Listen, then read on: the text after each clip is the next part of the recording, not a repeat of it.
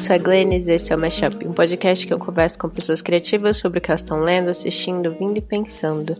E no episódio de hoje eu tive uma conversa muito legal com a Arya Rita sobre A Viagem de Hiro, do Hayao Miyazaki.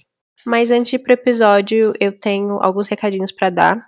Primeiro é que a Arya, depois que a gente gravou o episódio, ela assistiu a um vídeo que é super interessante para quem se interessa pelas obras do Miyazaki, do estúdio Ghibli que chama Is Miyazaki uh, Inspired by Shinto? É, o Miyazaki é inspirado pelo Shinto. Shinto é a tradição espiritual é, mais antiga do Japão.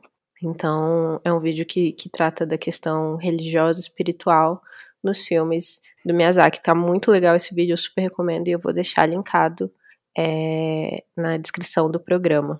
E os outros recados que eu tenho para dar é eu e o Ícaro, a gente decidiu recentemente que a gente precisa se afastar um pouco. É, para quem não sabe, eu e o Ícaro, a gente é, namorou por muitos anos e ele foi o editor do podcast por muitos anos também, inclusive até depois de a gente terminar.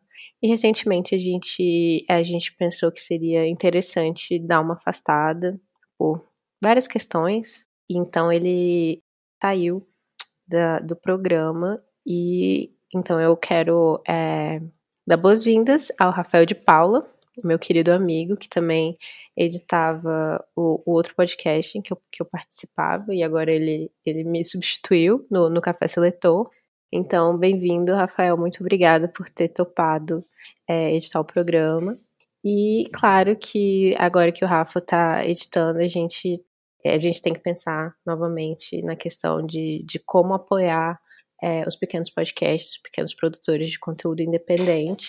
Então, por favor, entrem no, no PicPay do Mashup e nos apoiem se você tiver como. Tem planos a partir de um real por mês e qualquer coisa já ajuda muito. É, se você não tem condições de nos ajudar financeiramente, por favor, compartilhe os episódios, é, fale para os seus amigos e, enfim, comente por aí. E o último recado que eu tenho para dar é que essa é uma semana muito especial para mim. É o lançamento do, da nova edição do Verberenas. Para quem não sabe, eu sou editora da, da, revista online Verberenas, que é uma revista sobre cinema e cultura audiovisual pela perspectiva de mulheres. A gente passou 2020 em ato, né? E a gente está retornando agora. E aí, além da, publicação né, da revista, com, com vários textos, a gente vai ter uma exibição online de um filme é, que vai acontecer é, de sexta a domingo, do dia 19 de março a 21, em que a gente vai exibir o filme Porta para o Céu, da diretora marroquina Farida Ben Yazid, filme de 89, e ele é o primeiro filme marroquino dirigido por uma mulher. E ele traz várias questões super interessantes. Tem um texto sobre ele também, que foi publicado na revista. A revista saiu ontem, na segunda. Então, se vocês é, se interessarem, eu recomendo demais que vocês leiam, leiam o texto, assistam o filme e participem do debate que vai acontecer no dia 21 às 18 horas.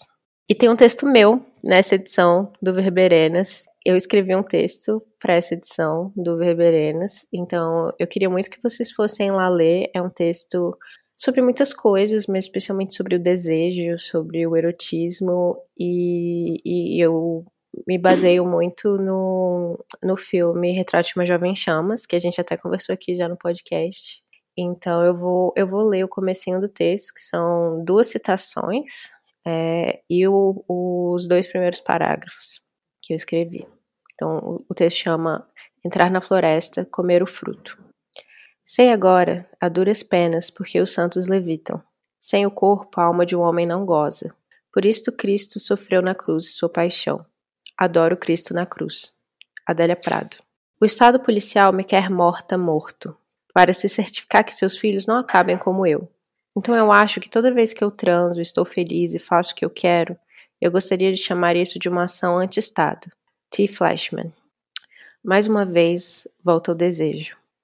Ao longo dos últimos anos, ele tem me aparecido com diferentes nomes: o corpo, a monstruosidade, a narrativa, o banal, a fome, o prazer, o deleite. Só recentemente, entretanto, fui capaz de perceber que era sempre o desejo que me atraía e movia em todos esses temas. O desejo como forma, meio e destino. E eu vou parar por aqui para deixar vocês instigados para ler o resto. Procurem lá em verberenas.com. Vou deixar também linkado aqui na descrição do episódio. E é isso.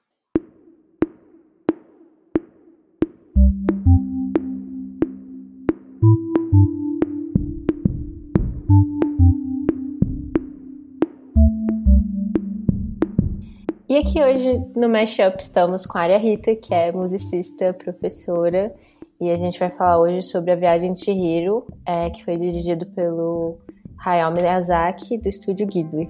Fala oi, Aria, se quiser acrescentar alguma coisa, fica à vontade. Oi, oi, tudo bem? E essa é a segunda participação da Aria no programa. Primeira vez a gente falou do filme que eu esqueci o nome agora, porque era em inglês. Eu também esqueci. Ah, é. Um, é das... a Song While I Wait, né? É. é Cante-me uma canção enquanto eu espero, Isso. que, que Ari escolheu porque era é um filme de um. de um. Como é que fala o nome? Um mestre budista? Isso, um lama. Um lama. Uhum. E, e dessa vez eu, eu, eu tava muito querendo falar de desenho animado por conta de eu sou apaixonada por Avatar e sou apaixonada pelo estúdio Ghibli. E aconteceu de ano passado eu chamar uma pessoa para participar e ela quis falar sobre li o livro do Castelo Animado, que eu também amo, da Diane Wynne Jones. E aí um monte de gente ficou, ah, eu fui ouvir e achei que fosse do filme, você tem que fazer do filme. Aí eu falei, gente, eu tenho que fazer de todos os Estúdio Ghibli, porque é uma, foi uma grande obsessão, assim, durante toda a minha vida. Eu tava até mostrando pra área agora os, os quadros aqui em casa tem Princesa Mononoke, Nausica, Kiki. Aí eu falei, não, vou chamar a Aria Rita, porque de vez em quando eu vejo no Twitter você comentando coisas do Estúdio Ghibli, de Avatar, eu falei, ela vai, vai gostar de um desses dois. Eu também sou exatamente, Aí... as minhas duas obsessões também são exatamente essas, é Avatar, a Lenda de Aang, e Estúdio Ghibli também, adoro. Então é isso. Então a gente, eu acho que eu vou fazer vários episódios sobre Estúdio Ghibli nos próximos meses. Então eu já fiz sobre Kiki, já fiz sobre Marnie, já fiz sobre Totoro. É, agora Shihiro, e aí a gente. Pelo menos os do Miyazaki, uma hora eu vou, eu vou fechar. E o, o, o roteirizado por ele, que eu amo também, que é Sussurros do Coração. Que é. Ah, eu adoro. Eu acho que é o meu preferido de todos. Ah, eu amo muito, né? É, logo quando assisti, eu fiquei muito obcecada. Dizem que você é uma, uma mistura de dois personagens do Studio Ghibli. Eu sou muito Kiki com, com a, a Shizuko. Nossa, que eu nunca vi isso. Agora eu vou ter, agora eu vou ficar em crise pensando quais são os personagens que eu sou. Nunca tinha uhum. ouvido essa, essa teoria. pois é, eu, eu me sinto muito Shizuko e muito Kiki. Uhum. Então é isso, mas hoje é pra falar de Shihiro, que é foi o primeiro filme do Estúdio Ghibli que eu assisti. Eu acho que de muitas pessoas, né? Porque passou no cinema em 2002 no Brasil, né? Eu uhum. tinha 11 anos, mais ou menos a idade da, da Shihiro, que tem 10. Vou dar uma pequena sinopse antes de a gente começar. Uhum. Quem não viu o filme, ele está disponível na Netflix. Se vocês não se importam com spoilers, vocês podem continuar ouvindo. Se vocês se incomodam, tá fácil de assistir. Então, é, a Viagem de Shihiro conta a história da Shihiro, tá chegando numa nova cidade com os pais dela. Então ela tá se mudando, ela tá bem irritada, né, com o fato de, de ela tá indo para um novo lugar. Nessa viagem de carro, eles estão quase na casa nova e o pai dela decide pegar um atalho. E eles chegam num, num túnel e a Shihiro fica morrendo de medo, mas os pais dela entram nesse túnel e do outro lado eles chegam num lugar que o pai dela disse que deve ser um, um parque temático, que tinha muitos no começo dos anos 90 e que acabaram falindo, né, por conta da, da recessão. E aí eles sentem o cheiro de comida, vão comer, a Shihiro fica morrendo de medo, vai dar uma volta contra tipo, uma, uma casa de, de banhos, linda daquelas. Ela, ela chega nessa, nesse lugar mágico, assim, nessa casa de, de banho. tem um, uma ponte, ela vai atravessar e tá começando a, a, a escurecer, e aí chega esse, esse menino, Raco, e fala: Você tem que sair daqui agora. Aí ela sai correndo pra ir embora e descobre que os pais dela viraram porcos. E aí o, o rio começou a subir, ela não tem como voltar, e aí ela tem que encontrar abrigo ali naquele mundo mágico de espíritos. E aí ela vai conseguir um emprego na casa de banho. A dona da casa de banho, aí o Baba fala: Você pode ficar, mas você vai ter que me dar seu nome, né? E aí ela fica se, se chamando de Sam a partir dali. E aí as aventuras começam. Uhum. E eu queria ver com você primeiro qual é a sua a sua relação assim com esse filme, como foi assistir ele para você, é, para você e, e o que que você acha dele?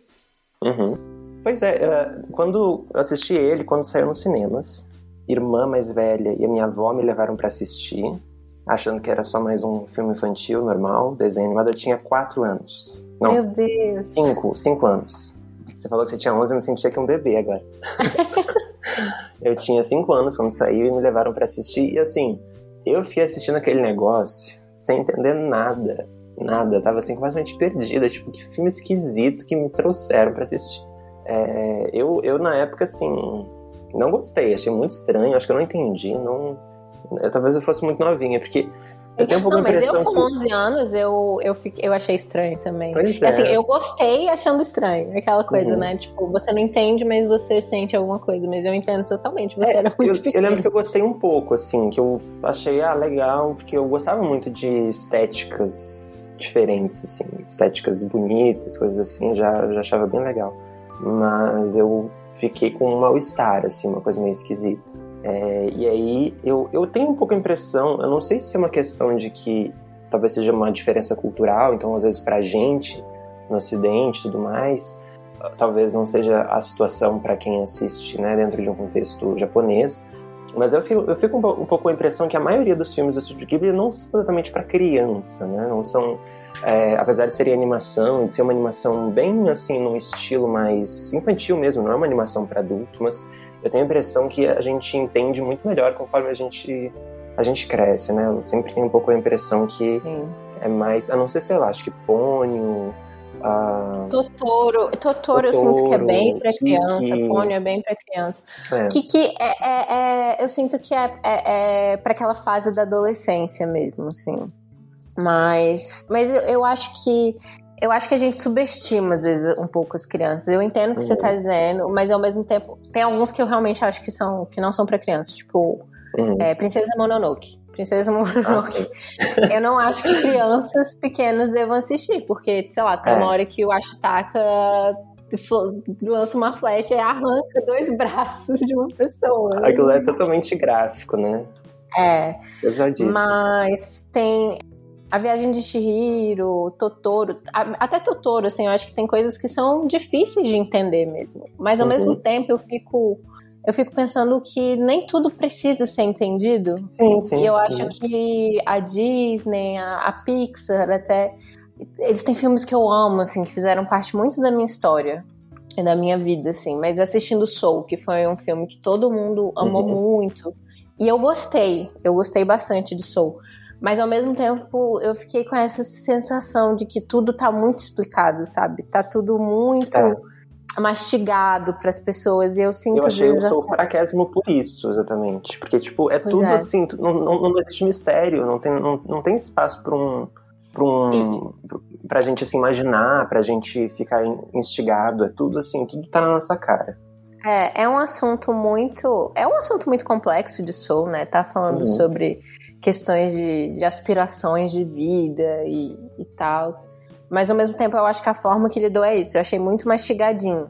E eu acho é. que o Estúdio Ghibli, ele se permite esse mistério, assim. E uhum. eles, eu acho que tem essa, essa, isso, eles não subestimam, assim, as crianças e, tipo... E tudo bem você não gostar e não entender naquele momento.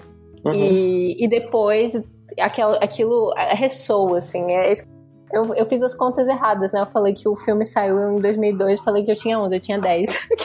e era uma conta fácil, eu sou de 92.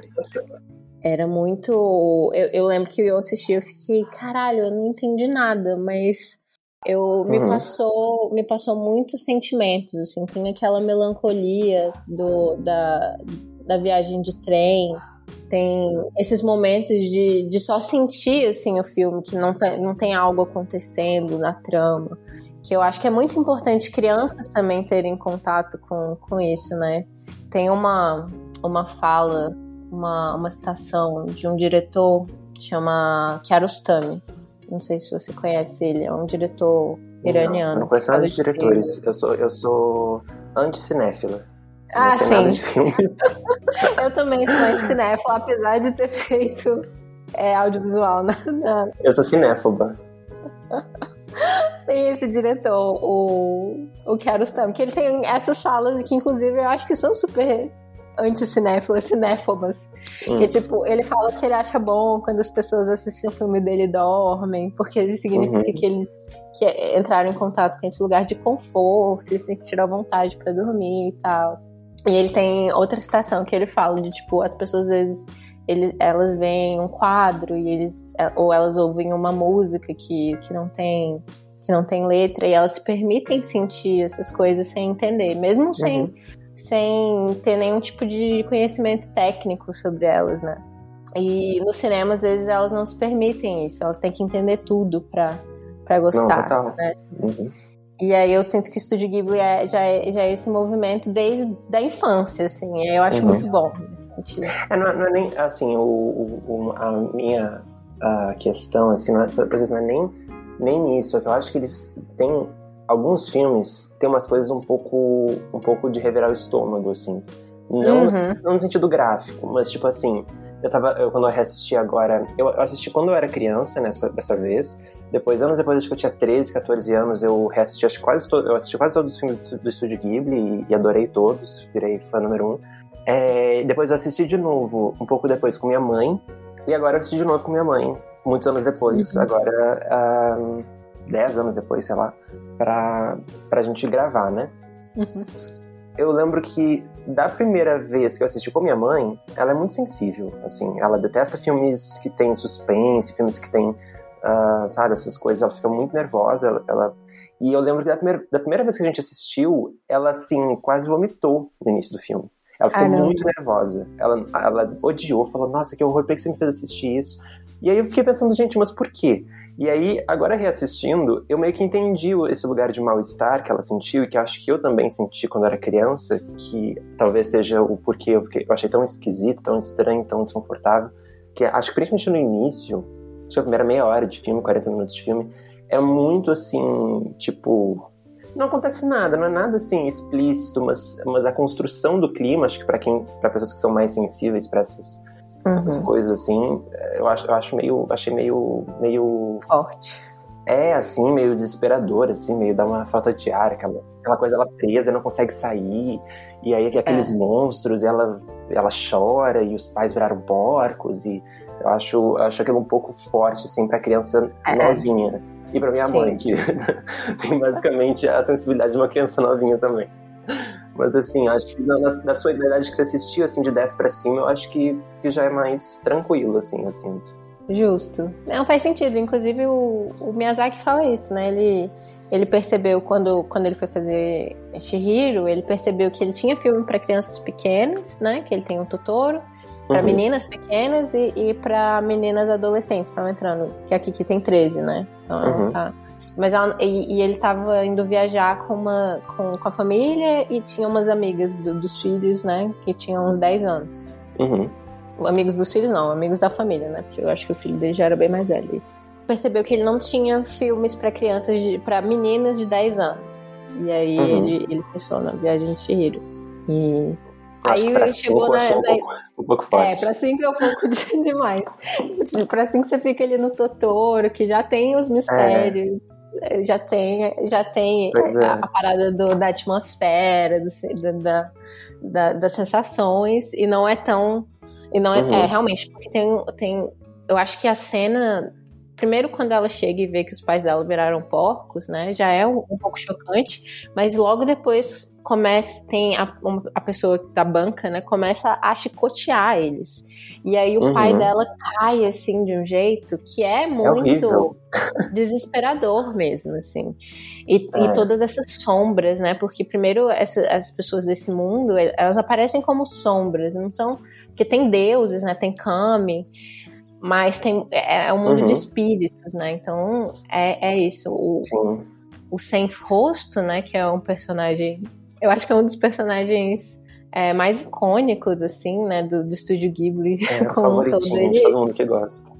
Eu acho que muita gente se identifica com ele, né? Que ele é um personagem que, para quem uhum. não assistiu, ele, ele fica rondando, assim, a, a casa de banho e a, a Shihiro acha que ele é um, um dos clientes. Daí ela convida ele para entrar. E é que ela convida. E, e ele tem essa, essa tem rosto, ele, ele não tem uma, uma identidade clara, uma personalidade clara, então ele vai se ele vai se comportando como, como ele vê as pessoas se comportando. Então, perto da Shihiro, ele até tem uma boa influência, né? Mas dentro de, da casa de, de banho, que tem ali uma presença forte do, da ganância, uma, uma, uma coisa bem capitalista também. A, a, a Zeniba, a, a e o Baba, ela usa uma roupa que é diferente de todo mundo, né? Eles estão numa casa de banho uhum. que parece oriental, mas ela tá vestida com roupas ocidentais. E toda assim. a decoração dela é uma coisa muito é, ostentação, né? Então tem ali. Eu achei. Tanto na cena também dos pais comendo, que Inclusive, eu tava pensando muito nisso, porque eu sou obcecada por filmes que tem comida, né? E Studio Ghibli tem muita comida. Uhum. E aí eu uhum. fiquei pensando no, no, simbolismo da comida nesse filme, como é, é, aparece em momentos meio ruins, mas em momentos bons também. Então aparece nesse, nesse primeiro momento, quando eles chegam, e aí o pai da, da Shihiro sente o cheiro, e aí eles vão atrás, e aí eles começam a comer, assim, aí eles não pedem permissão para ninguém, não perguntam para ninguém, falam assim: ah, a gente tem dinheiro, depois a gente paga. E aí começam a comer desesperadamente. E aí tem também esse uhum. momento no, na casa de banho que o, o sem rosto começa, a, é, ele começa a copiar as atitudes das pessoas ali, começa a comer muito e dá, e dá ouro, né, pros, pros funcionários, todo mundo fica. Então, a comida aparece nesses dois momentos, assim, mas aparece também em outros momentos, tipo quando a, a, a Shihiro ela, ela tá desesperada no início, que ela, ela começa a desaparecer, ela, ela vai virar um espírito, alguma coisa assim, aí o Raku vai dar um, um bolinho de arroz para ela, para ela se, uhum. se aterrar, né? Pra ela é, é um uhum. momento meio Perséfone, inclusive, né? Hades Perséfone ali, uhum. de comer uma comida do mundo que você tá para você se, se, se, prender nele. Tem outros momentos, o, quando ela salva o espírito do rio e aí ele dá um bolinho que é e ela uhum. começa a chorar em alguns momentos comendo. Então tem. Não é a comida em si, né, que, que, que é esse, esse símbolo da ganância, da, do, do excesso. É, é como mesmo elemento, né, a comida pode ter diferentes, diferentes formas de, de, de, se apresentar, assim. Eu acho que uma das principais temáticas do filme é, é justamente a ganância, assim, a gula, o, o, desespero por ter mais. E versus a Chihiro, né, tem essa sobreposição entre essa entre esses personagens secundários que são muito gananciosos, eles querem ouro, querem comida, e eles se esbanjam comendo, se esbanjam né, no, no, ouro e tal, enquanto a Chihiro, ela sempre nega, ela, ela, ela é gentil, etc. E eu acho que a comida, ela, ela, mostra muito isso, porque a forma com que os personagens gananciosos tratam a comida mostra esse excesso. E quase todas as cenas que a Chihiro lida com comida são cenas de gentileza e de carinho. Tem, tem, também eu lembrei de outras duas cenas com comida, que foi quando a, aquela amiga dela, aquela mulher uhum, que, que meio, isso, né? Pegou ela meio como. Virou meio que a tutora dela. Ela, na primeira noite da Chihiro, ela dá um, um bolinho para ela, ela come. É, e também depois, quando, ela, quando a Chihiro reencontra os pais em forma de porco, naquele estábulo, sei lá, naquele celeiro. Uhum. E aí o, ela começa a chorar e o, o Haku dá para ela também dois, dois bolinhos. Então é interessante que é sempre. Um, ela sempre lida com comida, uma comida pequena, né? Uma comida uh, um bolinho, um, aquele bolinho que o deus do rio deu, aquele, os bolinhos que uh, essas figuras carinhosas, afetuosas dão para ela. Então demonstra um pouco essa, um, é, essa, essa falta de excesso, eu acho, né? Essa um, não sei qual é a palavra certa, mas uma certa modéstia, né? A, o, a, a comida como um gesto de carinho a, através dessa, dessa modéstia, dessa, dessa falta de, de, excesso, que eu acho que tem muito a ver com, com as tradições é, japonesas, né? Essa, essa coisa que o Miyazaki resgata, principalmente no, no Chihiro, né? A gente Chihiro. Sim. Porque, é, justamente tem uma questão aí toda da estética que não tá só na comida, né? Tem uhum. o, o, o, escritório, os apartamentos da, da Yubaba, que são suntuosos, né? Uhum.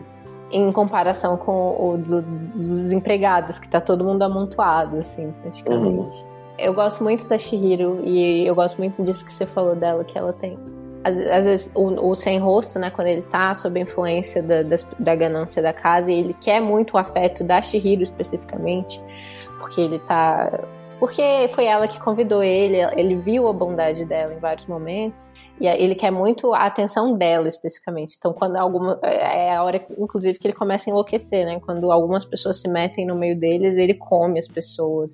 Uhum. E ele fica oferecendo ouro para ela, oferece as coisas de banho. É, porque uma uhum. das primeiras coisas que, que, ele, que ela pediu para ele foi isso, né? Foi, ah, eu precisava do negócio do banho para fazer o banho massa pro. Ou aquele pro, ticketzinho. Pro o ticketzinho. E aí ele aparece depois com um monte pra ela, assim, um balde. E ela fala, tipo, mas eu não preciso. Eu precisava de um. Eu precisava de um. Mesma coisa, ele, ele faz ouro, assim, entrega pra ela. E ela, tipo, eu não preciso disso. Uhum. Isso é muito bonito nela. É, eu acho muito interessante como ele é justamente um espelho dessa. Justamente dessa relação, né? De como ele, ele serve, acho que, para justamente para deixar bem escancarada essa, essa discrepância entre ela e os outros, os outros personagens, né? Para meio que um, deixar em evidência essa, essa uh, generosidade, essa gentileza e essa modéstia da, da Chihiro, né? Com certeza. E ela não é uma personagem perfeita, assim. Ela chega. Uma das primeiras impressões que a gente tem é que ela é uma criança bastante mimada, né? Então ela tá chegando nessa, nesse novo lugar. E eu entendo completamente. Você tem 10 anos, você sai do, do único lugar que você conhece para ir uhum. para outra cidade, deixar seus amigos. É, é difícil, assim. Mas ela é medrosa também, então ela não quer explorar com os pais dela. Mas aí tem aquela diferença: os pais dela querem explorar. Tem uma diferença de, na palavra em inglês também que eu acho muito boa, né? Tem o exploit e o explore. Então, uhum. o explorar de vamos conhecer outros lugares e explorar e, e, e, desvendar mistérios. E tem o explorar do tipo, vamos tirar dessa terra o que a gente quer, assim. E eu acho que o, o, o caminho do, dos pais dela é muito explorar de vamos pegar o que a gente quiser daqui, depois a gente paga. Uhum. E o dela, no, no, início, não é nenhum dos dois, assim, ela tá com medo, ela não iria, ela é muito medrosa. Uhum. E é, é bonito, assim, ver ela aprendendo e, e é, é, entrar no mundo para também salvar as pessoas que ela ama, ela quer salvar os pais dela, ela quer salvar o Raco. Uhum. E por ela mesma, assim, também. Ela é uma pessoa muito gentil, naturalmente, mas ela falta ainda ela um pouco de de, de, de, educação mesmo, assim. Então os pais dela, uhum. que nem os pais dela chegam lá e, e, e simplesmente pegam e dizem depois um, a gente paga, ela tem vários momentos que a, que a Lin fala, ou oh, fala obrigada, tipo assim. Uhum. Seja uma pessoa decente. É, até porque com aqueles pais, tipo, os pais claramente. Os pais mesmo são mal educados. Ela Sim. meio educada que não vai ser, né? É. Aí ela começa esses pequenos momentos de, de fazer o, a reverência para as pessoas, de, de falar obrigado, de falar por favor. E, e de não ser tão tímida, né? De, de, de, se entender como, como uma pessoa que merece ocupar espaço, assim. Eu acho que é um filme também, é um filme de formação, né? Em algum sentido. É, uhum, ela está no espaço limiar, né? Tanto na história, né? Ela está no espaço que é o mundo dos espíritos, mas ainda ela está viva. Então ela está no espaço limiar e ela está no espaço limiar também tipo, de fase de vida, né? Os 10 anos, 10 para 11 é um momento assim que a gente está saindo da infância para entrar ali na pré-adolescência, para entrar em outro momento da vida. Então, eu acho que também tá um reflexo assim desses dessas jornadas, né? É, nessa, nessa aventura que ela passa. Hum, é, eu acho que acima de tudo é um arco de, de construção, assim, né? De desenvolvimento. Acho que o filme inteiro ele, ele demonstra essa acho que a principal coisa que o filme, a principal linha, né? Porque eu acho que tem muita gente que não gosta do Viagem de Chihiro, nem da maioria dos filmes do Estúdio Ghibli, porque não tem aquele, aquele arco aristotélico, assim, né? De contar a história. É, não é uma jornada do herói. Assim. Então a gente, assim, uma hora a gente tá preocupado com uma coisa, a gente acha que uma coisa é o, objetivo, é o grande objetivo do, do filme, e aí, assim, daqui a pouco a galera esquece aquilo, não, não, não precisa mais, ou aquilo se resolve muito facilmente, então não, não tem aquela aquela construção assim, início, meio, fim, certinho, com um único objetivo. A gente está acostumado, que eu acho que é uma das coisas mais interessantes do. É, é o que eu mais né? gosto. É, e aí, mas eu acho que tem, tem ainda assim esses, essas linhas que fazem a gente não sentir. É, assim, quando a gente gosta desse tipo de coisa, né? Quando a gente gosta dessa, dessa narrativa não tão linear, a, a gente ainda, ainda não é mal feito, ainda não está em todos os lugares, ainda não está sem, sem rumo, porque ainda tem algumas algumas uh, continuidades, né? Então, acho que uma delas é justamente isso, a gente vê o progresso na, na, no desenvolvimento dela. Então, ao longo da, do filme acontecem pequenas coisas e cada coisinha que acontece vai impactando na, na Chihiro de uma forma diferente. Ela, ela passa a reagir ao mundo de uma forma um pouquinho diferente conforme cada, cada elemento da narrativa aparece. Então, eu acho que isso nos dá essa sensação, essa gratificação de que a, a narrativa está andando, apesar da gente não saber exatamente para onde, mas as coisas estão acontecendo, o roteirista não está perdido, né? A gente sente, sente preso ali, a gente consegue acompanhar essa, essa progressão, né? E eu acho Com que quando certeza. você pega assim a Chihiro que começa o filme e a Chihiro que termina, são duas Chihiros, né? Total, total. E esse o momento que ela decide que ela vai salvar o Raco e aí ela vai pegar o, a, o trem e não tem e não tem um, um ticket de volta, ela uhum. fala: "Eu vou", tipo assim. Vou dar um jeito, eu volto andando. É, eu volto andando pela, pelo trilho, tipo.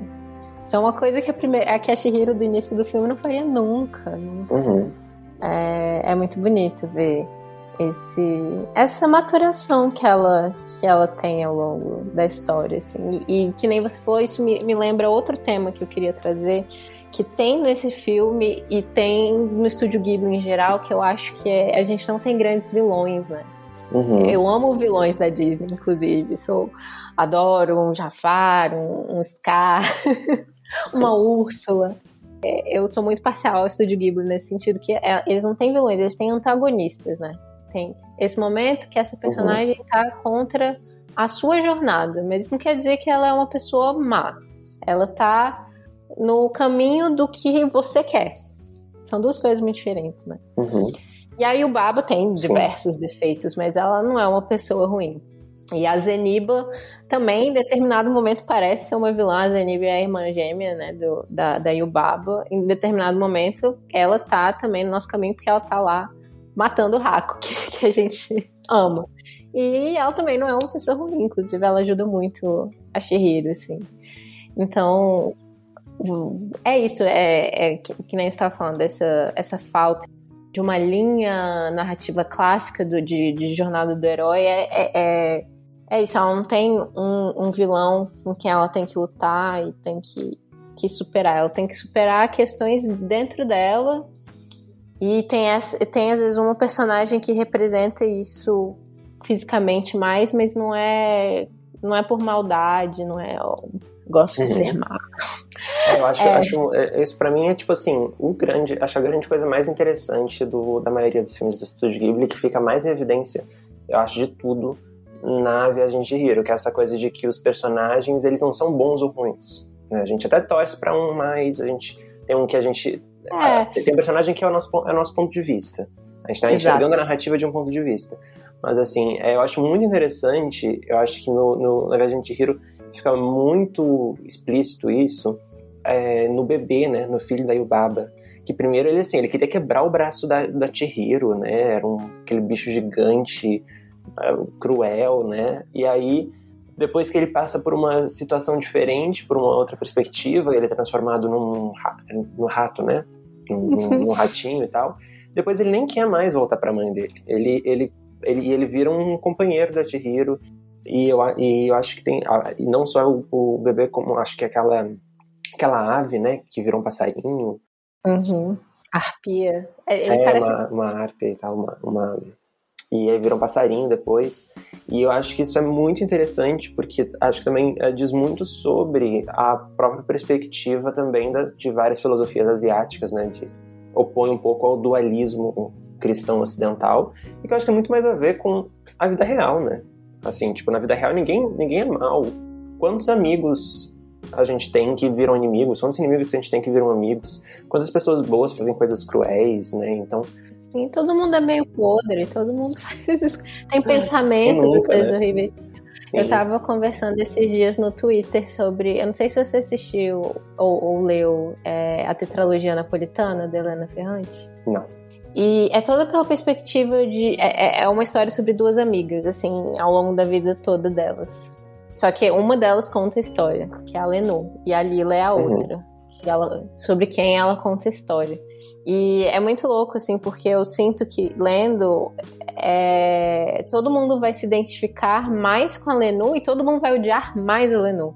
Todo mundo vai uhum. se identificar mais com a Lenu porque a gente tá vendo ela por dentro, as coisas da perspectiva dela, e a gente vai odiar mais a Lenu porque a gente tá vendo as coisas por dentro tá vendo Uhum. Quanto ela é podre, às vezes. E eu acho que é isso. A Lila, ela acaba parecendo quase um personagem mágico, assim, né? Quase um demônio, assim. Ela é incrível. E você quer ser ela, mas você, você não, você não, não, tem, não consegue ter a mesma proximidade que você vai ter de a Lila, porque você tá dentro da Lenu. Uhum. É, tudo depende e... de perspectiva, né? É. E eu acho que tem vários, tem vários filmes do, do Studio Ghibli que tem essa, essa perspectiva bem legal, assim. Eu acho que, por exemplo, a, na Princesa Mononoke, né? Eu acho que Sim. tem é, essa, essa perspectiva da a grande vilã, na verdade, né? Que tá destruindo a natureza, tá matando os espíritos e tal. Você também tem, faz muito tempo que eu, não, que eu assisti, então eu não vou lembrar exatamente o que, que, que era, né? que aconteceu, mas eu lembro que tinha uma perspectiva dela também. A gente também consegue empatizar com ela.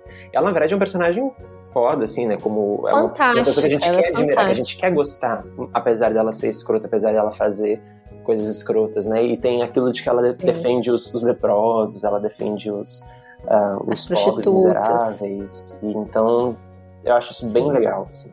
E eu acho que isso também é, muito, é um insight muito interessante, principalmente hoje em dia, assim, que diz muito sobre é, como a gente Uh, talvez não hoje em dia, talvez eu acho que seja hoje em dia, porque eu tô vivendo o hoje em dia, né? Mas assim, uhum. eu sinto muito essa. Eu fico um pouco deslocado, assim, nessa polarização de tudo, né? Tudo, eu, eu acho que hoje em dia mais do que nos últimos 10 anos. É, né, assim, então, tipo, tanto numa questão política, né, da, da, esfera política, da esfera pública, quanto também numa questão, né, eu detesto, detesto essa, essa expressão, mas enfim, o tal da cultura do cancelamento, né, mas assim, digamos, uhum. essa, essa necessidade da gente buscar grandes vilões, buscar, assim, tudo vai se resolver se a gente é, assim, descascar aquela pessoa que errou, entendeu? Se a gente. Uhum. Fingir que ela não existe. É, pisar, na, pisar nela bastante, jogar na vala, aí o mundo vai estar tá é. melhor. O mundo vai ser um lugar melhor se a gente fizer isso. Né? Então eu, eu, eu, sinto um pouco que falta essa percepção, né? De. Não é só uma questão de empatia, de ver, ai, pobrezinho, todo mundo erra. Mas uma questão de visão de mundo mesmo, né? De, de é, perspectiva mesmo, né? De como você vê o ser humano, a humanidade, né? Sim. É, eu acho que isso a gente volta muito para a primeira discussão que a gente teve no outro episódio sobre que teve o personagem que é o protagonista e ele estupra. Uhum. Ah, é verdade, né? Tem, tem, tem, tem, a ver com o último filme, eu até, é... até esqueci dele. e cara, depois que a gente que a gente teve aquela conversa, eu, eu, já, eu já tô num rolê antipunitivista há um tempo, assim. Eu já Uhum. sou super antipunitivista. E, inclusive, tem outro filme do Estúdio Ghibli que a gente até conversou aqui no podcast, que é o Marnie. é, quando Marnie... é, When Marnie Was Here. Uhum. Eu não lembro o nome em português agora. Acho que as, as memórias de Marnie, não As é? Memórias de Marnie. Uhum. Eu gosto muito que em As Memórias de Marnie o, ela vai ficar com os tios e aí ela faz umas coisas horrorosas, às vezes, tipo assim, chamar a, mulher, a, meni- a outra menina de porca. E Uhum. eles não, não a punem. Tipo, eles falam. Você fez uma coisa meio ruim aí, né? tipo Ah, os, assim. os- aqueles os, Os tios dela, que estão né? cuidando dela. E, e tem uma hora que ela foge de casa, e- ou some, Sim, e a, eles a guria simplesmente faz, pegam. faz horrores. E os, e os pais lá, os, os tios, né? Ficam, ah, ok. Eles pegam, eles acolhem ela, Uhum. assim. Existem outras formas de lidar, assim, que eu acho que. Sim. É, E aí, depois da nossa conversa, uma, uma das grandes questões que eu tenho com o antipunitivismo era como a gente lida com é, é, esse tipo de violência, né? Tipo assassinato e estupro. E eu ouvi alguns podcasts é, estadunidenses sobre, sobre pensar o, o antipunitivismo na era do Me Too, na era do, do que a gente está querendo responsabilizar homens que, que- poderosos que destruíram mulheres, que violentaram, estupraram mulheres. Uhum. A primeira coisa que a gente pensa é em punição, porque a gente pensa primeiro no agressor, né? Quando Uhum. uma, uma, um- uma das coisas mais importantes, na verdade, que a gente precisa fazer é acolher a vítima. E quando a gente tem esse pensamento muito punitivista, a gente esquece, às vezes, as pessoas que podem também acabar reproduzindo essas violências porque elas sofreram essas violências. Eu tenho uma amiga da psicologia que o doutorado dela ela pediu para eu, eu traduzir um, dos artigos que ela escreveu. E, e ela estuda violência contra meninos e adolescentes homens, especificamente. E uma das coisas que, que, que, que ela chega à conclusão que, além de a gente não estar preparado para para acolher essas vítimas e que a gente não porque tipo é é uma rede né de apoio que a gente precisa então Uhum. precisa de uma pessoa que vá conseguir acolher essa pessoa no hospital, vai precisar de uma na delegacia, vai precisar do psicólogo, vai precisar da pessoa do, do, do assistente social.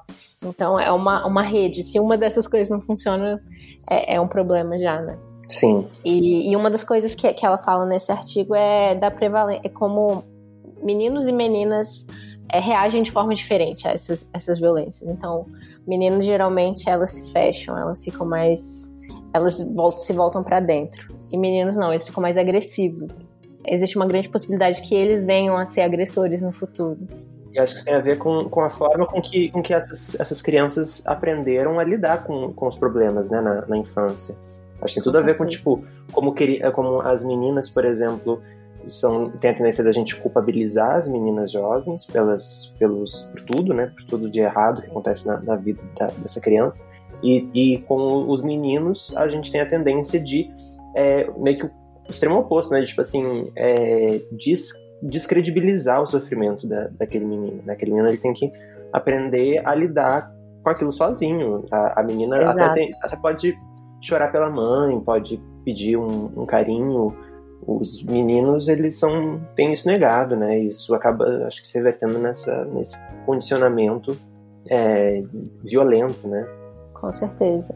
E aí, é isso aí, eu fico pensando em outras formas que a gente pode lidar com essas violências que são, seriam muito mais efetivas, assim. Uhum. Que tem muito mais. que, que são muito menos punitivistas e, e muito mais acolhedoras, muito mais agregadoras. Não para ser totalmente idealista, eu tô falando, tipo, de Sim, coisas sim. que tem pesquisas sendo feitas, sabe? É tipo, Uhum. é, simplesmente não é efetivo trancar todo Uhum. mundo. Tipo, a gente tem uma das maiores populações carcerárias do mundo e isso não, faz, não fez a violência diminuir no Brasil, né? Sim. Então, É, não, não, acho que não, é, não é sobre, tipo assim, fingir que não, não aconteceu, ou fingir que a pessoa, que todo mundo, é- todo mundo é santo, fingir que, é, que não, não teve estrago feito, que não teve sofrimento causado, né? É uma questão de você, sei lá, um- uma maturidade ética até, né? É, é tanto mais eficiente você lidar de um Uhum. ponto de vista mais humano, mais acolhedor, quanto também ético mesmo, né? De você encarar que é, as, as, pessoas têm, existem causas e condições que levam as pessoas a fazer coisas, né? A ter atitudes, a ter determinadas, uh, sei lá, desvios, né? Então, uh, e você tratar isso de um ponto de vista de reabilitação em vez de, de punição é muito mais eficiente, muito mais humano. Com certeza. E eu acho que tem muito disso nos filmes do Studio Ghibli. Eu acho uhum. que eles não são punitivistas. E justamente também por conta do que a gente estava falando antes, de não tem vilões, né? Tem antagonistas, tem pessoas às vezes estão no seu caminho, que têm objetivos não só diferentes do seu, mas que, que, que se embatem, né, com, com os seus. Uhum. Tem a questão do, das protagonistas mulheres, né, que a gente... Sim! que é toda uma questão com o Estúdio Ghibli. O Estúdio Ghibli foi um dos momentos assim que eu vi, ai, tem tantas mulheres incríveis e complexas e, e ao mesmo tempo tinha uma fala do, do, do Miyazaki que me incomodava que você até trouxe, né? É, uhum. não, foi exata, não foi exatamente essa, mas eu já ouvi algumas falas do Miyazaki nesse sentido, e uma delas foi que ele fala: ah, é mais fácil expressar sentimentos em, em rostos femininos, porque mulheres podem expressar uhum. as emoções. E, e como a, a linguagem né, da animação, do, do desenho, tem isso de você querer expressar os sentimentos a partir da representação visualmente, né? Eu acho isso. Uhum. É, faz sentido o que ele está falando, mas ao mesmo tempo tem algo aí meio, meio misógino, né? Não dele, né? mas da, da sociedade, né? Que permite uhum. que mulheres expressem seus sentimentos e homens não. Sim. É, eu acho que é, essa é, eu acho que ele, ele é uma pessoa que ele, eu acho que ele tem um talento para para construir personagens femininas. Ou um gosto, né? Não sei. Mas assim, eu acho as personagens femininas dele muito legais, muito interessantes. Uh, eu, acho, eu acho legal que todos os filmes dele tenham protagonistas femininas. E eu realmente acho que os personagens masculinos dele não são tão interessantes. Eu gosto da Chitaka. é, mas, mas ele é bem heróizinho ele é. clichê, é. né? Ele não, não tem assim muita, eu... muito diferencial. O que eu acho interessante da Stack, que a gente estava falando também das questões uhum. da, da, das personagens não serem vilãs, é porque ele chega com essa perspectiva neutra. E aí tem a Sam, que é, representa ali a natureza, né? Tem ali um. E a, a, a Lady Eboshi, que, que, que é a cidade, né? E aí é, tem a esse embate, né? A industrialização, poluição. E ele, e ele é, vem com essa visão de ele entende porque a, a Sam tá fazendo isso, até porque ele tá sofrendo de, um, de, uma, de um, uma maldição por conta desse, disso. Uhum. E ao mesmo tempo ele vê a Lady Eboshi cuidando das pessoas, das prostitutas, dos leprosos. Uhum. E... É, eu acho que ele traz uma perspectiva legal pra narrativa, mas eu acho que ele, como personagem, eu acho ele fraco. Justo, justo. Deixa eu ver aqui. Eu, mais... eu tava discutindo isso com. com é, porque eu trouxe essa discussão pro Twitter, né? Eu até te mandei lá o meu tweet sobre essa questão de personagens masculinos e femininos. E aí teve até uma amiga minha que ela é roteirista, ela tá trabalhando, tem trabalhado com roteiro e tudo mais, tá se formando roteirista. E aí, tipo assim, eu falei que eu achava que os personagens masculinos do Miyazaki eram preguiçosos, eram mal escritos. Ela falou, não, você só não gosta deles, pessoalmente. E aí eu fiquei meio assim, mas tudo bem. Pode até ser, mas eu acho eles, eu acho eles fracos em relação a quão interessantes são as personagens femininas dele. Eu concordo. E eu acho que tem um pouco isso dessa, desse. Eu não sei se ele usa esse essencialismo que se criou na indústria para justificar uma, uma, um gosto pessoal dele, que ele gosta de personagens mulheres. Eu também gosto. Eu, se eu fosse ele, eu também faria personagens protagonistas femininas. Eu acho mais interessante. Mas, enfim, aí entra aquela, aquela discussão ah, do. Sim. Eu, eu concordo com você e eu sinto que a gente está passando por uma crise da masculinidade agora. Uhum. Assim, falando como uma pessoa que convive com outro, com, com homens, principalmente cis, da minha geração, assim, e homens de esquerda que fizeram comunicação, fazem cinema, e são artistas e tal. E eu sinto que falta para eles, assim, modelos uhum. de uma masculinidade que não seja tóxica. Total. Mas eu sinto uma falta, assim, de, de, de boas representações da masculinidade, de como ser homem. E, uhum. e, eu sinto que eles ficam perdidos, assim. Eu sinto que, que eles não sabem como, como chegar a um, um estágio da vida adulta e, e, e, ser um homem no sentido de ser um, um adulto no mundo. Uhum é, sem reproduzir todas as coisas que eles viram sendo feitas assim por outros homens mais velhos na vida deles e, e, na mídia também assim e eu acho que isso paralisa eles um pouco eu sinto a minha geração muitas vezes assim presa numa adolescência eterna assim uhum. principalmente os homens que não vão atrás de de, de sair desse, desse de, de, um lugar meio estático mesmo uhum. assim e aí tem que passar por um processo sei lá de de encontrar esses novos modelos ou, ou de encontrar neles mesmos o que eles querem sem Exato. ser agressivos e, e, e destruindo, assim. Uhum. É, é, só, só para contextualizar né, o, o, público, porque a gente, a gente falou ah, disso, né, mas é, é, teve, eu, quando assisti agora, semana passada, retrasada, com a minha mãe, a gente comentou sobre essa coisa das personagens femininas dele, e aí eu li para ela um, um trecho de, um, de, uma entrevista do Miyazaki falando que ele, uh, ele, ele usa muito das personagens femininas como protagonistas porque ele sente que se ele coloca personagens masculinos como protagonistas, a narrativa fica justamente mais né, aristotélica, como a gente falou, fica mais bem contra o mal. Porque os homens são mais heróicos, são mais, sei lá, qualquer coisa desse tipo enquanto mulheres são mais ponderadas, são mais sensíveis, são mais compassivas, então, então gera essas narrativas mais um, mais complexas. E aí a gente discutiu um pouco, porque ela concordou com ele, eu discordei, eu levei a discussão para o Twitter, e aí também tiveram pessoas concordando com ele, pessoas concordando comigo, mas eu levantei um ponto que me incomoda muito há um, há um tempo, assim, que eu acho que eu senti muito quando eu assisti aquele, aquele documentário, talvez você já tenha visto, que é a, a Máscara que Você Vive, da Marcia uhum. né, que é uma... Um, fala basicamente sobre... traz uma série de estatísticas, uma série de dados sobre é, depressão, vários transtornos psicológicos em meninos jovens, né, em adolescentes, e como e como muito da violência machista que existe na sociedade é gerada por essa falta de acolhimento essa falta de representação. Né? Tem uma parte do filme que é só sobre representatividade do homem na mídia. Então, uma falta de representação de masculinidades alternativas, masculinidades que não sejam esse, esse macho alfa, violento, heróico. Né? Então, e eu, eu sinto que o Miyazaki acha mulheres mais complexas, não só o Miyazaki, mas acho que né, é uma, uma questão de, da mídia mesmo, né? Eu sinto que a gente sente isso porque é, a gente teve durante as últimas décadas essa essa busca por construções de mulheres complexas. Tem muito, tem muito que andar, né, claro, mas assim, é, eu sinto que a gente saiu um pouco, há, sei lá, há 50 anos, se você for ver no cinema, na, na, na televisão, os personagens eram muito mais é, preto e branco, né, muito mais binários, as mulheres eram submissas, era aquele monte de estereótipo, homens eram valentes, heróicos, aquele monte de estereótipo.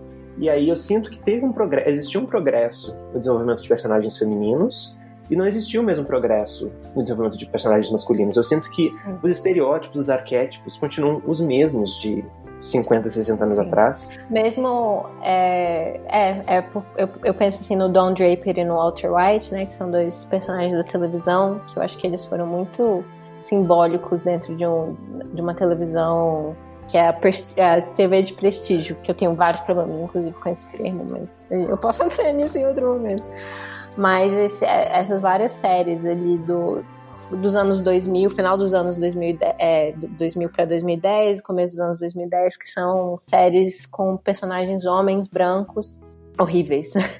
Uhum. E são séries críticas a isso. São séries críticas a isso, mas ao mesmo tempo que você está criticando, ele ainda é o seu protagonista. Então ele é uhum. de alguma forma idealizado. Mesmo que você coloque o Don Draper lá e coloque ele todo fodido na vida dele, porque ele não consegue ter uma relação saudável é, emocional, você ainda tá colocando ele sendo, tipo, esse, esse garanhão, super gato, fumando um cigarro. Então tem uma estética ali que você ainda tá idealizando, mesmo que você esteja criticando em outros sentidos.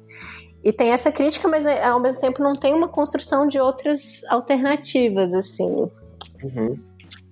É, a gente acha errado e ponto. E aí a solução para muito, muito roteirista é criar uns homens banana, uns homens que não são personagens nenhum, entendeu? Uns personagens passivos que não, não agem na narrativa. Porque Nada contra ser passivo. assim, eu não vou dizer de narrativa, né? Mas assim. É... Que não são agentes da própria vida. É, exatamente. Porque quando o roteirista tá, tá, tá nessa, nessa. Assim, eu não quero construir um herói babaca. Eu não quero construir personagens babacas. Ele não tem referência. Ele constrói uns bananas que não, não são nada, Sim. não são ninguém, são os personagens sem sal. E as mulheres são as únicas interessantes, porque a gente tem referências de mulheres interessantes na mídia hoje. Podia ser melhor. A gente até estava discutindo no, na última, é, na minha última participação no podcast, sobre as duas personagens femininas da, do filme, como era uma, uma representação antiquada e machista, né? Mas. É, e eu acho que falta muito, assim, tipo. Acho que a única série ou filme que eu assisti que eu falei, nossa, que legal, eu sinto que existiu um cuidado para as pessoas criarem aqui um, um, uma masculinidade compassiva, complexa, é, gentil, né, uma masculinidade fora de, dessa, de, desse eixo, foi, assim, que eu sinto mesmo, assim, que isso aconteceu, que teve esse, essa preocupação, foi Avatar and the Jank. Talvez eu esteja limitado, talvez eu não, eu não conheça, eu não sou muito de assistir coisas, eu acho que eu sou meio limitada na minha amostragem.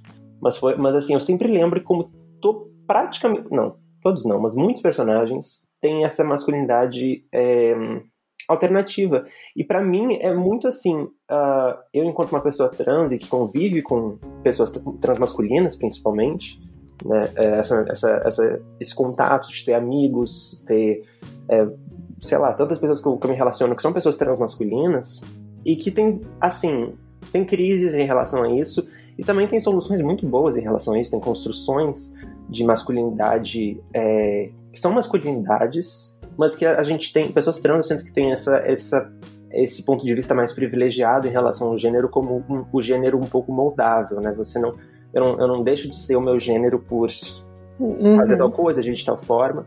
E eu sinto que pra mim é tão óbvio quando eu olho, por exemplo, pra uma Chihiro e eu penso, poderia ser um menino, uhum. né? Em vez de ser a Chihiro, poderia ser o fulano. E, tipo assim, isso não afeta em nada na narrativa, porque a narrativa não é sobre ela ser mulher.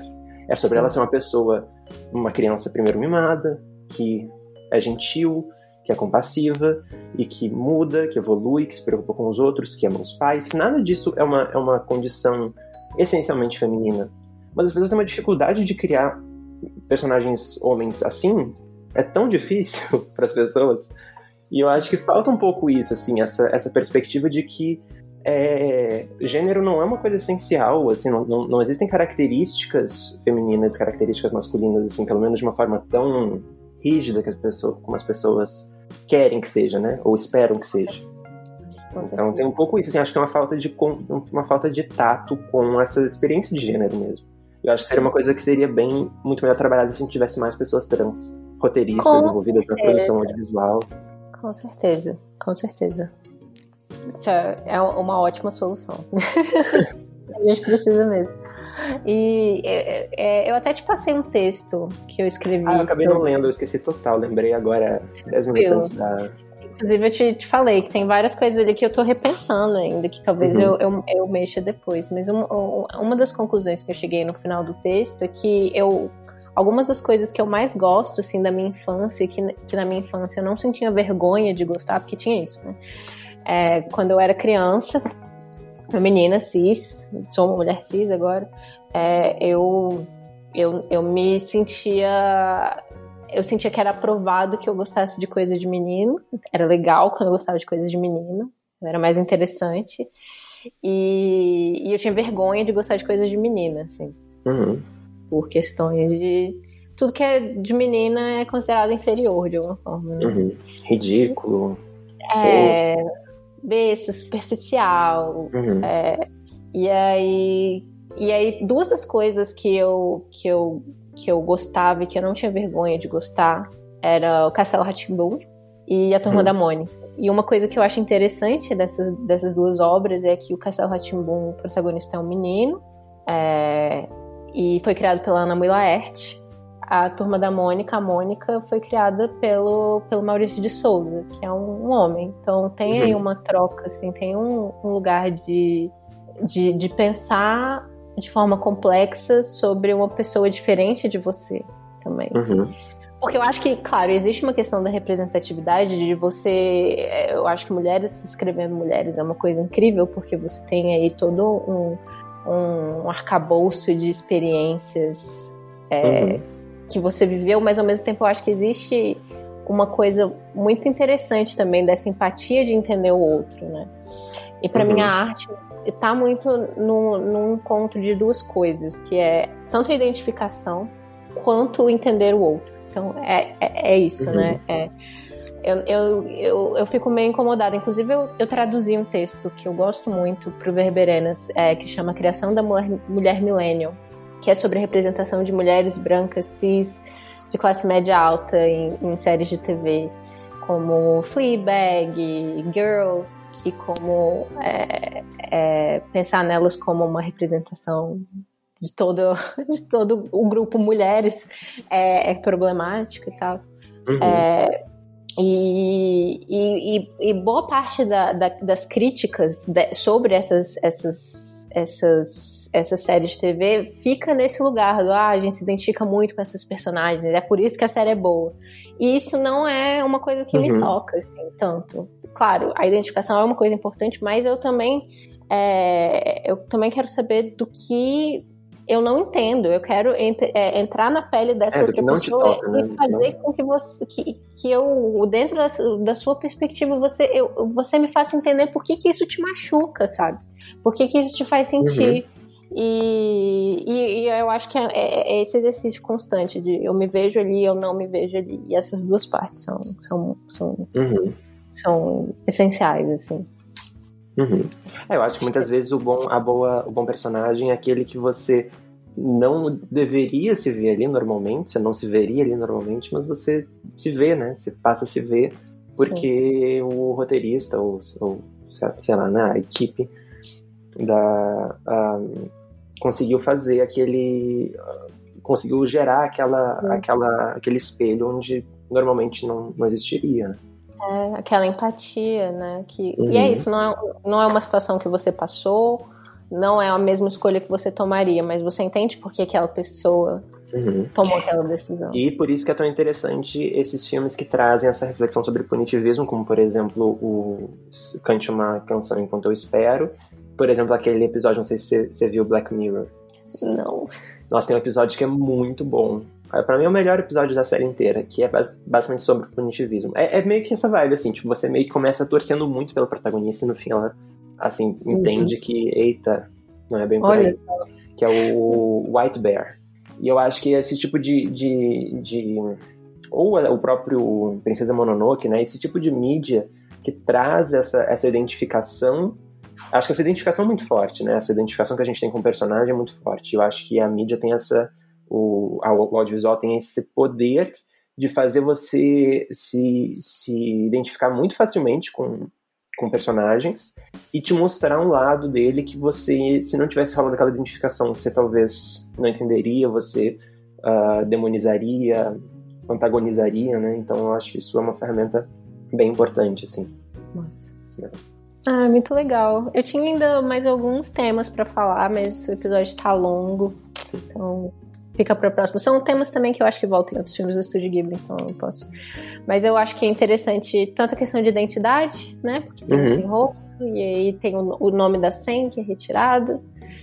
E uhum. eu acho que é uma coisa que dá para pensar aí, então, ouvintes, se vocês quiserem mandar e-mails e mensagens aí. descrição. E ambientalismo, que é uma, uma questão que volta muito, está muito forte no Princesa uhum. Mononoke e no Náusica. E nesse é, não fica tão explícito, mas tá muito ali também, tanto na, na parte que ela, que ela que ela lava o ela tem tipo um monstro. O espírito do rio, né? É, um espírito do. Primeiro, eles não sabem o que é o espírito do rio, né? Acham que é um monstro do, de fedor. Uhum. E aí ela vai lá e lava ele com a maior. O maior, tipo. acolhimento, assim, do mundo. E aí descobre que ele era o espírito do rio. E claramente é um, um rio que tinha sido poluído né? Porque tinha bicicleta, uhum. um monte de coisa assim. E o próprio Raco, que é um espírito do rio também, tá sem nome, a gente uhum. perdeu o nome dele também. É, e a gente. E ela fala, é, ele era um. Eu caí no rio Corraco, mas hoje em dia tem prédios no lugar do rio, né? Então. Uhum. Isso volta para umas questões do Estúdio Ghibli de as coisas têm espírito e você tem que ter um cuidado e um respeito por todas as coisas, né? Tipo, uhum. É, tem muito da, da, visão de mundo tradicional japonesa, né? Que o Miyazaki faz tanta questão de, de abordar e trabalhar. É isso, eu queria entrar em mais detalhes nisso, mas está ficando longo. Então eu vou fazer minha última pergunta para você, que é essa uhum. segunda vez que você participa, e geralmente na segunda vez que as pessoas participam, a última pergunta que eu faço é sobre o processo criativo. Então, como é para você quando você. Eu não sei se você escreve música também, mas é, quando você vai escrever alguma coisa, fazer um vídeo, é, quando você de alguma forma vai expressar sua criatividade no mundo de alguma forma, pode ser até de, uhum. às vezes não é a linguagem que você é profissional em. Eu tenho Uhum. Você desenha, se você escreve e tal. Como é que é para você esse processo? Ah, que difícil. Como é que é? Eu acho é, que. Você precisa entrar num espírito, você tem uma rotina, como é que é? Não sei, eu acho que eu, eu. Uma coisa que é importante para mim, quando eu vou. Quando eu vou, por exemplo, gravar, ou quando eu vou tocar num, num concerto e tal, é não pensar. Olha.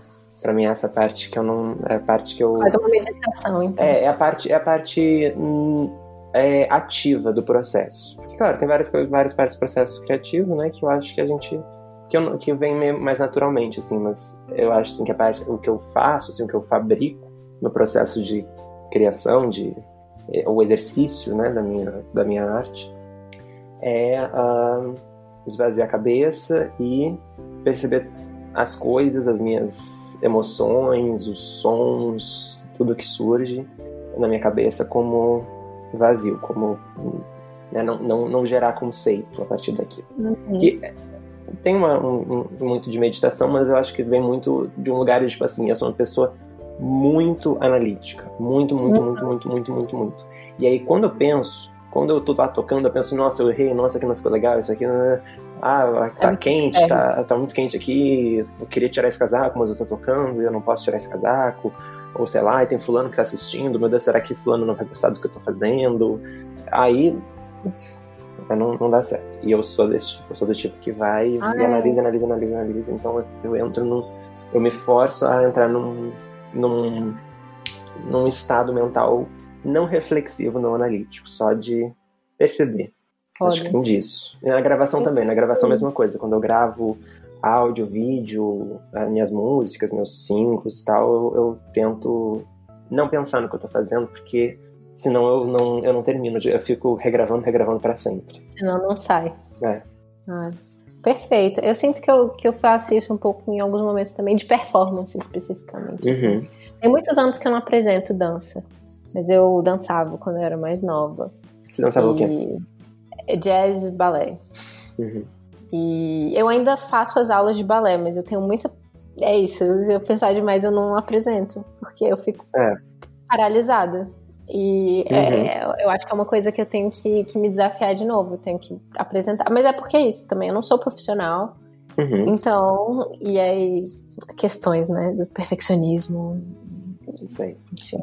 Mas é, é eu tenho, tenho, pensado, assim, da próxima, quando né, a pandemia permitir novamente, de talvez fazer a próxima apresentação e foda-se que eu não sou profissional e que eu comecei o balé tarde e uhum. não pensar em nada, permitir esse vazio.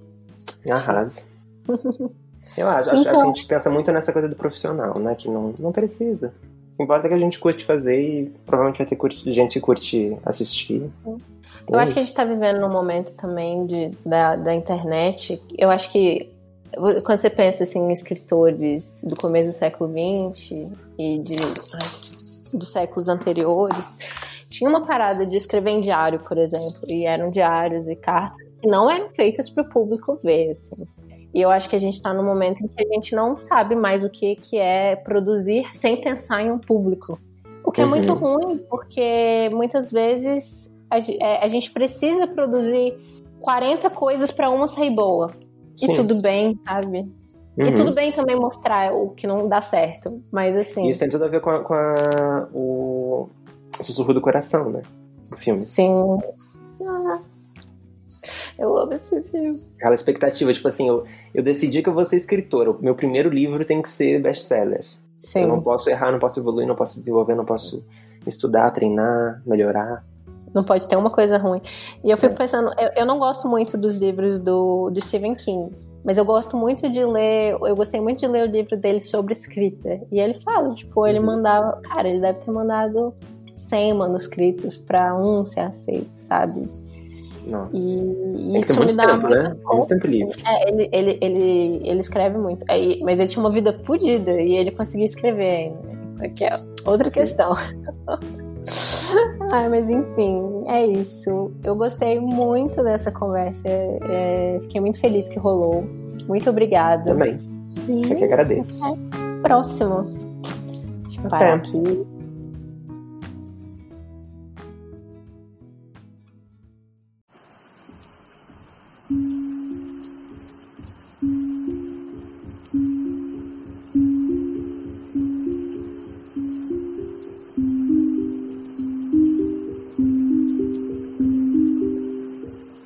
Mashup foi criado e é produzido por mim, Glennis Cardoso, editado pelo Rafael de Paula e nossas músicas são do In Love with the Ghost e Poddington Bear. Nós estamos disponíveis nas redes sociais, no Instagram como mesh.up e no Twitter como mesh_up.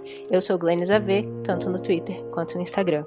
Se você tiver como nos apoiar financeiramente, considere entrar no nosso picpay.me barra. Nós temos planos a partir de um real e se você não tiver como, compartilhe com seus amigos, curta o podcast e espalhe por aí a palavra do mashup.